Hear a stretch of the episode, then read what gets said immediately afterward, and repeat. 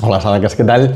Microformación 7.2, posturas preparativas y estrategias para avanzar. Hoy desarrollo las claves 2 y 4 de la microformación 7 para mejorar e inspirar nuestra propia práctica de yoga. Antes de empezar, deciros que desde hoy hasta el 19 de noviembre, el domingo 19 de noviembre, podéis apuntaros al curso de Yoga Pro a mitad de precio para siempre.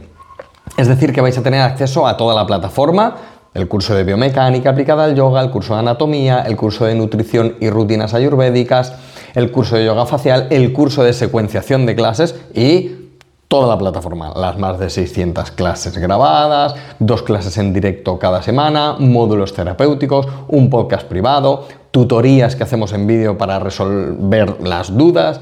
Eh, todo, todo el acceso a, toda la plataforma. Así que hasta el domingo 19 de noviembre podéis apuntaros a mitad de precio para siempre. Vamos con la, con la microformación. Como digo, vamos a, a ver las claves 2 y 4. La clave 2 era pensar en los conceptos clave para avanzar, es decir, saber qué acciones, qué posturas y qué preparativas nos van a ayudar en nuestro camino. Y la siguiente clave es potenciar la clave 4, potenciar lo que más nos cueste al margen de la sesión. Es decir, dedicarle un ratito dentro de la secuencia que vayamos a hacer a darle un extra a aquello que sabemos que tenemos más acortado o más limitado. O por ejemplo, dedicándole unos minutos extra a estirar las piernas, a mover las caderas, a cosas así. Vamos con la primera clave. Pensar en los conceptos clave para avanzar.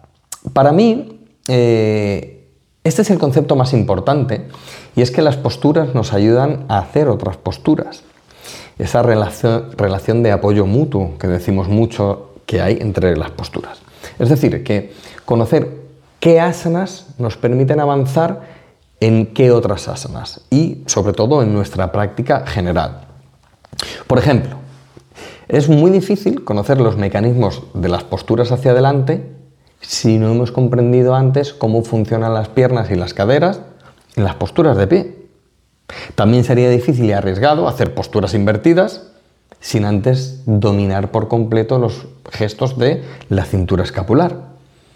Por otro lado, antes de hacer las posturas de pie, por ejemplo, que acabamos de, decirlo, que son la base, debemos pasar por preparativas, sobre todo al principio, estirando gemelos, estirando isquiotibiales, estirando musculatura accesoria de la cadera.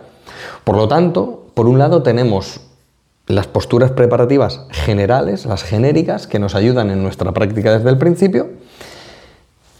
Estas preparan el cuerpo cuando somos iniciantes. Y por otro lado, las posturas preparativas que nos ayudan a esa sesión particular que vayamos a hacer. Os voy a dejar eh, un enlace a una clase. Em, con todas las claves que acabo de mencionar para que veáis cómo funcionan las preparativas. ¿vale? Si estáis oyendo esto en el podcast, id al, al blog, callatealyoga.com barra blog, y ahí tenéis eh, este episodio y tenéis los enlaces. Si estáis en YouTube viendo el vídeo, los tenéis pues, abajo en la descripción. Eh, todo esto además eh, nos ayuda a identificar y a preparar aquellas zonas que estén más limitadas o acortadas. Y esto nos lleva justamente al segundo, plan, al segundo punto. O sea, primero, preparativas. ¿Qué preparativas genéricas? ¿Qué preparativas para esa sesión? Como os digo, enlazado tenéis eh, un ejemplo. Y luego el punto dos es potenciar lo que más nos cueste al margen de la sesión. Todos tenemos puntos débiles, zonas acortadas, zonas hipermóviles, que pueden hacer de otras zonas que tengan restricción de movilidad. A esto hay que prestarle mucha atención. Entonces, con esto presente, podemos dedicar unos minutos antes de la sesión a estirar esa zona acortada, fortalecer una zona más débil o movilizar esa zona que está más restringida. En este sentido, las preparativas pues, vuelven a ayudarnos en, en este camino. Siguiendo con los ejemplos anteriores, podemos estirar, movilizar y desbloquear las caderas con posturas preparativas como los gestos de Padmasana, por ejemplo, de pie, en una silla, en una mesa, ¿eh? donde queramos. Em, o, por ejemplo, la maravillosa preparativa a Ekapada Raya Kapotasana, que se puede hacer eh, con tres mantas eh, en el suelo. Estas dos preparativas, por ejemplo, este, esta, este Padmasana de pie, una pierna de Padmasana de pie o esta Ekapada Raya Kapotasana, em, son muy fáciles, son tremendamente efectivas para ese desbloqueo de las caderas, por ejemplo, y la movilidad de la pelvis. Os voy a dejar también un enlace eh, donde hay un artículo donde explico con fotos y un montón de texto eh, estas dos preparativas. ¿vale? Os lo dejo enlazado, ya sabéis, en el blog, si estáis en el podcast, id al blog, si estáis en YouTube, os lo dejo abajo.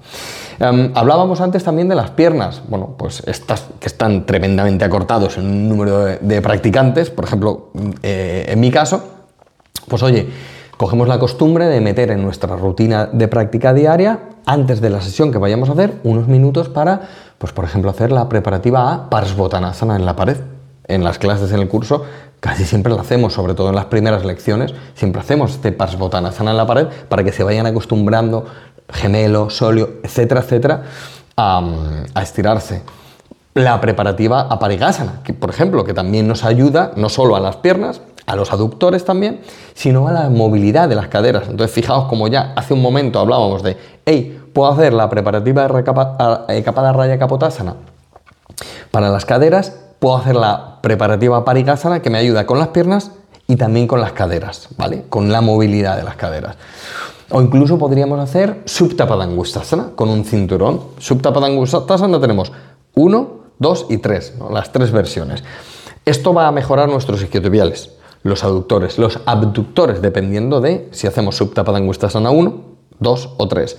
Y también los rotadores externos. Entonces, fijaos como con tres posturas, o, incluso con dos, porque podríamos hacer este subtapadangustasana 1 y 2 y ecapada raya capotasana, por ejemplo. Entonces, en unos minutos tenemos listas las piernas y las caderas. Y, además, evidentemente, vamos a aprovechar para dar movilidad a los homóplatos en los hombros, ya que la entrada subtapadangustasana nos ajusta la cintura escapular, lo cual nos lleva a aprender los movimientos de las posturas invertidas que decíamos al principio.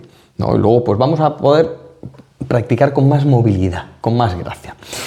Os voy a dejar también un artículo de todas maneras eh, enlazado con 12 eh, estiramientos de piernas diferentes. ¿Vale? Explico en ese post, en ese artículo, explico cómo hacer 12 estiramientos de piernas diferentes. Hay muchos más, pero bueno, aquí tenéis 12 que están muy muy bien eh, para estirar cada cachito de la pierna. La pierna no es solo por detrás, ¿eh? la pierna es por detrás, por los dos lados y por delante, evidentemente. Em, y luego, pues, cuando vamos avanzando, eh, luego ya podemos comprender ajustes más finos, como la absorción de las ingles o el ajuste fino de la piel en la cara interna de las piernas. Y todo esto, ¿qué nos lleva? Pues a aprender, por ejemplo, a mejorar las flexiones hacia adelante, las invertidas, las extensiones hacia atrás. Veremos, por ejemplo, cómo eh, Adho Mukha Svanasana, Uttanasana o incluso Parigasana, Utita Trikonasana se benefician de ese gesto de absorción de las ingles frontales. Eh, también os enlazo un, vídeo donde explico bien la absorción de las ingles frontales y que nos da acceso, como digo, a Adho Mukha Svanasana, Uttanasana, un montón de, de posturas. Entonces, todo esto lo vamos uniendo y, y va tomando más sentido nuestra práctica. Entonces, poco a poco pues, vamos avanzando, vamos descubriendo nuevos retos en nuestra práctica y lo interesante es saber qué hacer y cómo recorrer ese camino para que sea desafiante, pero que sea gratificante a la vez. Así cada desafío se convierte en una oportunidad para expandir nuestros límites, enriquecer nuestra experiencia y avanzar hacia un estado más profundo, hacia eso que no se ve, hacia eso que no tiene nombre. Y nada más, en la siguiente microformación eh, hablaré de cómo diseñar un objetivo concreto o estrategia a corto y medio plazo. Espero que estas ideas de verdad os sirvan para mejorar la práctica y, que nos motiven a, subirnos al antideslizante. Os recuerdo, el curso de yoga para gente normal a mitad de precio hasta el domingo 19 de noviembre de 2023. Podéis apuntaros en callateayoga.com. Os dejo también eh, aquí en, el vídeo un enlace. Nada más, nos vemos en la sala de prácticas, nos vemos en el curso de yoga y con estas ideas mm, vamos a, a tope con nuestra práctica. Namaste.